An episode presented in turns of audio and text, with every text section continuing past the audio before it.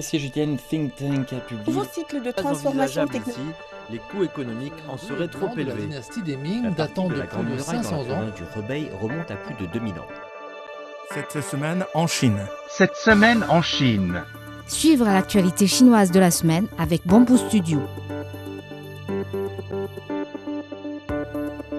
Et l'Arabie saoudite ont accepté, grâce à la médiation chinoise, de rétablir leurs relations diplomatiques dans le cadre d'un accord conclu à Beijing, mettant fin à cette année de froid entre les deux pays. Au cours des discussions qui ont eu lieu vendredi dernier dans la capitale chinoise, les deux parties ont convenu de rouvrir leurs ambassades et bureaux de représentation respectifs dans un délai de deux mois. Les autorités chinoises chargées des visas à l'étranger ont repris depuis mercredi la délivrance de toutes les catégories de visas aux étrangers, rapporte un communiqué du ministère des Affaires étrangères publié mardi. Les étrangers munis d'un visa valide délivré avant le 28 mars 2020 seront autorisés à entrer en Chine.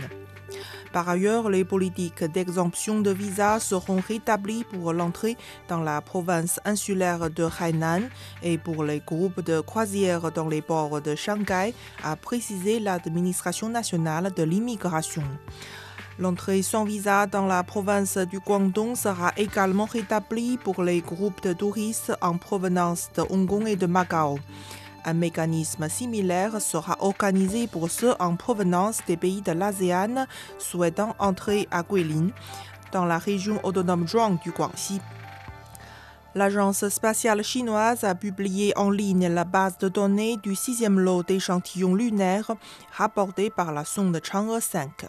Les chercheurs et le grand public peuvent désormais accéder au système d'échange de données scientifiques et d'échantillons pour exploration de la Lune et de l'espace lointain via le site officiel, auprès duquel ils peuvent faire une demande pour des données et des échantillons, indique l'administration.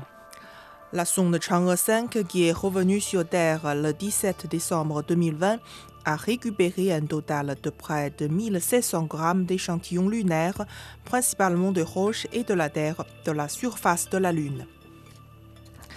L'équipage chinois de Shenzhou 15 reviendra sur Terre en juin, a annoncé dimanche dernier l'agence chinoise des vols spatiaux habités.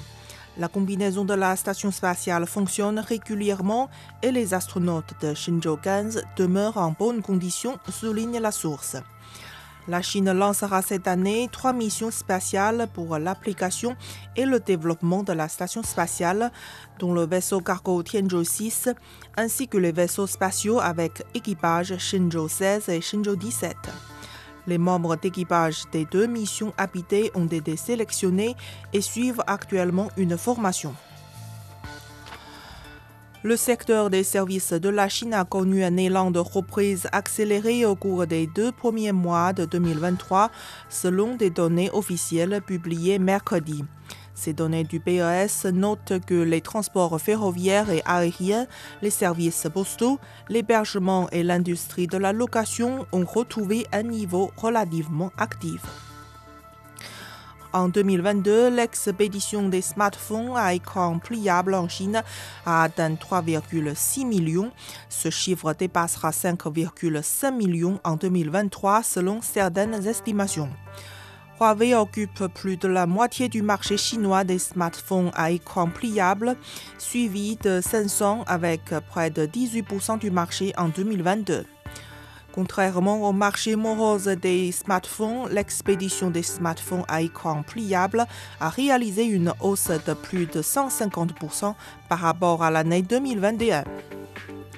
Le port Waigaoqiao de Shanghai a enregistré un total de 1800 tonnes de sésame importées d'Afrique cette année, marquant une hausse de 4,3 fois sur un an, ont annoncé lundi les services de douane de Shanghai. La Chine est actuellement le plus grand marché d'importation pour le sésame africain, Waigaoqiao étant le principal port d'entrée à Shanghai.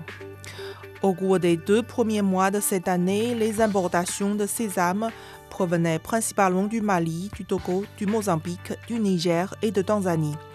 Les statistiques des douanes de Shanghai montrent qu'au cours des deux premiers mois de cette année, les ports de Shanghai ont importé plus de 40 000 tonnes de produits agricoles africains pour une valeur de plus de 100 millions de dollars américains.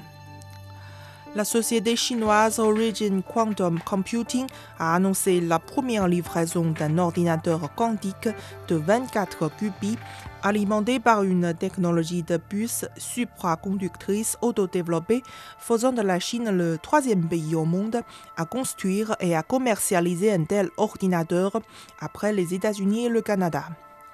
L'ordinateur est livré avec un système d'exploitation, mais aucune autre donnée technique sur l'appareil n'a été dévoilée. L'appareil devrait être surtout utilisé dans les domaines de la finance, de la biologie et de l'intelligence artificielle. Pour la société, un ordinateur quantique plus rapide appelé Wukong sera lancé plus tard cette année. Certains scientifiques soulignent que le potentiel commercial d'un ordinateur quantique ne pourra vraiment être réalisé qu'à partir d'une vitesse de 50 à 100 qubits. La Chine joue un rôle important dans la transition de l'industrie automobile vers les véhicules électriques, a déclaré mardi Volkswagen lors de la présentation de son rapport annuel 2022. Au cours de la prochaine décennie, l'importance de la Chine continuera à augmenter, a ajouté dans un communiqué le plus grand constructeur automobile allemand. L'année dernière, la Chine a aidé Volkswagen à atteindre ses objectifs de décarbonation. Les livraisons de véhicules électriques à batterie sur le plus vaste marché unique de l'entreprise ont grimpé de 68% en glissement annuel. Depuis le début du mois de mars, la vente de billets du Centre de recherche et de reproduction de pandas géants de Chengdu a été multipliée par neuf par rapport à l'année dernière. Et pour cause, les visiteurs sont attirés par un panda géant star qui s'appelle Hehua. Récemment, ce panda géant féminin de deux ans est devenu très populaire sur les réseaux sociaux chinois. Sa taille moins grande et son corps relativement rond font d'elle le panda géant préféré des visiteurs.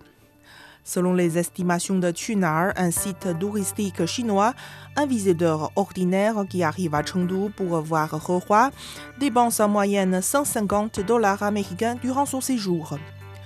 Vous écoutez Bamboo Studio, merci de votre attention.